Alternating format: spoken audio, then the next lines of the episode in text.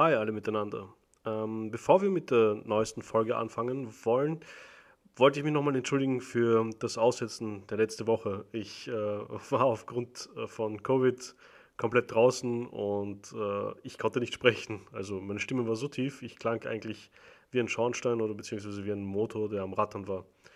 Aber ich bin wieder gesund und fit und viel Spaß mit der neuen Folge.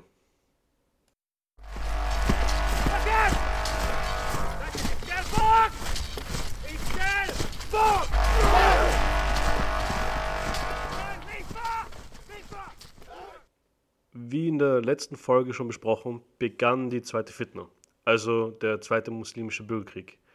Und die Folgen waren immens. Das Problem im Islamischen Reich fing eigentlich an, als Muawiyah entschloss, seinen Sohn Yazid als Nachfolger einzusetzen.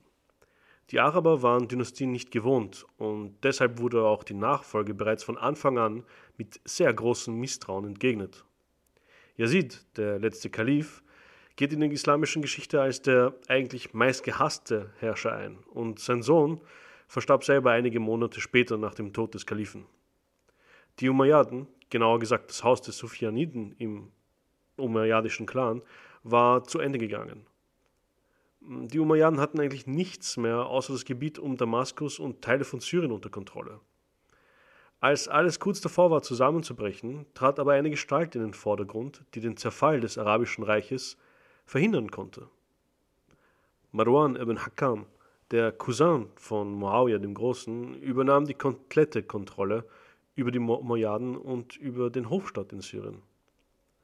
Das Reich war nun in den Händen von den Marwaniden, so nannte man dieses Haus.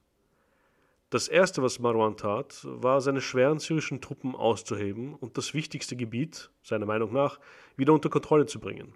Und zwar Ägypten. Mit Ägypten war nämlich nicht nur der Handel eng verbunden, sondern auch die maritime Vorherrschaft im Mittelmeerraum. Das Land hatte sich während der Unruhen den Zubayriden angeschlossen – das war eine Fraktion, welche sich mit ihrem Anführer Abdallah, der sich in Mekka befand, als eigenständiges Kalifat ausgerufen hatte. Damit ich vielleicht etwas Klarheit schaffen kann, es gab zu dieser Zeit drei, eigentlich fast vier große Fraktionen im Bürgerkrieg.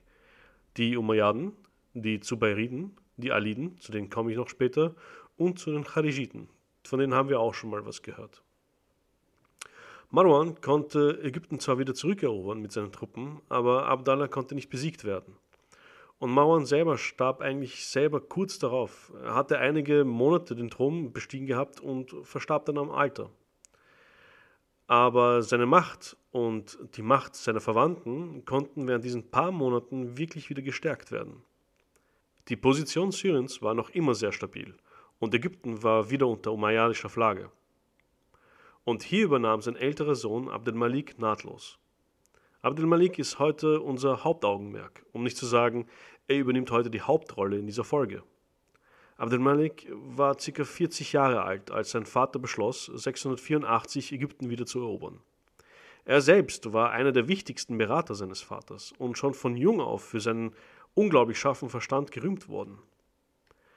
Nach dem Tod seines Vaters befand sich das Reich weiterhin in einem chaotischen Zustand und Abdel Malik musste sich mit einem Haufen von Problemen konfrontiert sehen.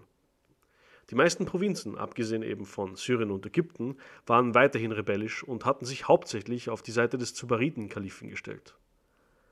Seine erste Priorität lautete, die rebellischen Provinzen wieder unter der Herrschaft der Umayyaden zu stellen.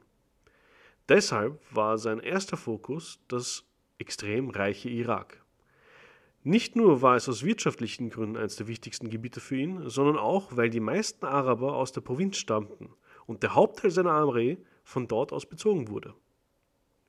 Die syrischen Elitetruppen waren stark, aber sie waren einfach viel zu wenige, um alleine die Kontrolle über die verlorenen Gebiete zurückzuerlangen und sie auch noch zu kontrollieren. Noch dazu gab es zwischen den Truppen, zwischen den syrischen Truppen, immer wieder Probleme, dass sie aus zwei rivalisierenden Stämmen kamen. Ägypten war eigentlich nur wirtschaftlich relevant für ihn und bietete keine ausreichende Truppenanzahl, um einen großen militärischen Unterschied zu machen. Im August 686 schickte er einen seiner Generäle in den Irak, um dort eine Koalitionsarmee zu besiegen. Diese bestand aus den Truppen der Zubayriden und den Aliden. Die Aliden sind die Nachfolger von Ali, dem Schwiegersohn von Mohammed. Sie besiegten die syrischen Truppen gnadenlos. Nach diesem Verlust beließ es Abdel Malik vorerst und fokussierte eigentlich seine Position in Syrien endgültig zu festigen. Ein alter Feind hatte sich wieder bemerkbar gemacht und verlangte deshalb seine volle Aufmerksamkeit. Byzanz war in den letzten Jahren des Chaos im Arabischen Reich nicht untätig geblieben. Stück für Stück hatten sie sich immer mehr und mehr Teile wieder einverleibt. Es ging sogar so weit, dass sie bereits vor den Toren von Antiochia waren. Abdel Malik und seine Vorfahren befanden sich in dieser unangenehmen Position, da sie unter anderem einen sehr großen Faktor ignoriert hatten. Sie waren auf die Wünsche der lokalen christlichen Gemeinden nicht mehr eingegangen, so wie es Muawiyah gemacht hatte. Im Gegenteil, die Gemeinden wurden wie oder teilweise wie Bürger zweiter Klasse behandelt. Und das kam nun in der Form von Rebellion zurück. Hauptsächlich waren die Rebellen die Mardaiten, eine eigene christliche Gemeinde. Und diese wurden natürlich von den Byzantinern unterstützt. Ganz offen. Und Abdel Malik war eigentlich gezwungen, einen enormen Rückschlag hinzunehmen. Im Gegenzug dafür, dass die Byzantiner ihre Vorstoße unterließen und noch dazu die Mardaiten zu sich in ihr Gebiet umsiedeln ließen, musste Abdel Malik ein jährliches Tribut abgeben. Abdel Malik sah sich nun in einer echten Zwickmühle. Im Norden hatte er zwar ein Abkommen mit dem Kaiser Justinian II., aber es war ein extrem und enorm kostspieliges Abkommen. Er musste den Sieg für sich holen, und zwar einen schnellen Sieg, sonst wäre seine Position in größter Gefahr. Und er wusste, dass das von immenser Wichtigkeit war. Die einzige Möglichkeit für ihn war wieder im Osten zu finden. Der Irak musste bezwungen werden. Doch davor musste er seine Truppen endlich unter Kontrolle bringen. Die Streitereien zwischen den Kaisi und den Yaman, das sind diese zwei Stämme in den syrischen Truppen, schadeten enorm den syrischen Truppen. Unter al-Ashqad äh, rebellierten einige dieser Kaisi und verschanzten sich in Damaskus. Abdel Malik belagerte die Stadt zwei Wochen lang und rief den Verräter immer wieder auf, dazu aufzugeben und versicherte diesem seine Sicherheit und auch noch politische Versprechen, dass er eine gute Position bekommen würde, so wie er es möchte. Die Besetzung der Stadt wurde unter diesen Umständen auch aufgelöst. Abdel Malik aber vertraute dem Verräter nicht ein bisschen und schlug ihm persönlich den Kopf ab. Der Rest der rebellischen Kreise, welche sich im Umland von Syrien aufhielten, insbesondere in der Provinz Jazira, wurden ohne großen Aufsehens wieder in die Armee aufgenommen. Sie erhielten eigentlich eine Amnestie. Nicht nur das. Die üblich unterlegenen Kaisi wurden den Yaman, dem anderen Stamm in der Armee, beinahe gleichgestellt, womit eine Tradition eigentlich gebrochen wurde. Aber der neue Weg, den Abdel Malik einging, brachte nur Vorteile für diesen Kalifen. Nun konnte er sich endlich auf den Irak konzentrieren. Während sich der Verräter Musab noch immer mit den Kharijiten im Irak kümmern musste, bildete Abdel Malik mit fast allen irakischen Adligen und Emiren verschiedenste Bündnisse.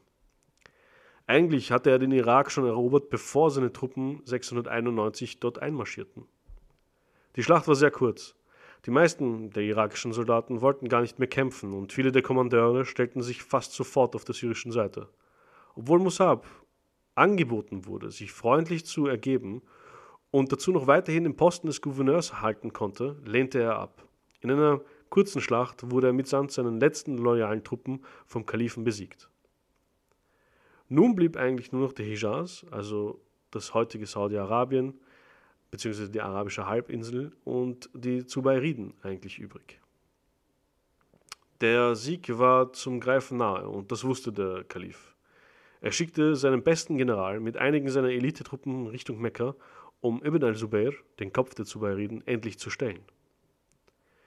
Die Belagerung war kurz. Wieder hatte sich ein Großteil der Truppen ergeben und wieder wurden alle Friedensangebote vom Anführer der Rebellen abgelehnt.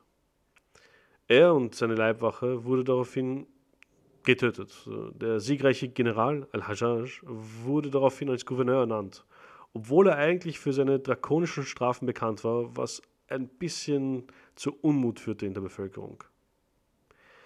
Im Irak gab es weiterhin nur noch das letzte Problem, und zwar die Chajiriten. Das waren die letzten Zellen des Widerstandes gegen den Kalifen selbst.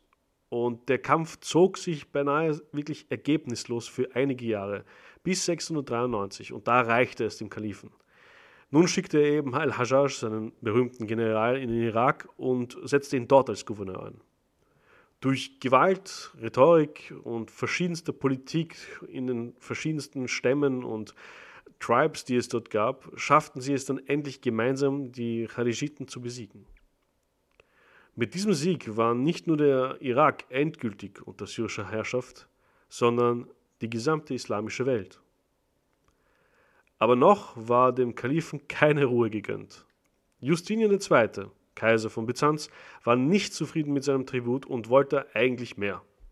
Im Jahr 692 marschierte er mit seinen Truppen los. Bei Sebastopol in der heutigen Türkei wurde er vom Kalifen geschlagen und nicht nur das, Abdel Malik ließ seinem Bruder und seine Söhne mehrere Vorstöße in die Gebiete Armenien und Anatolien machen, und dort eroberten sie weiterhin kleine Teile dieser Gebiete. Gleichzeitig aber startete er eine Kampagne in Nordafrika, um die dortigen Berber und Byzantiner zu besiegen.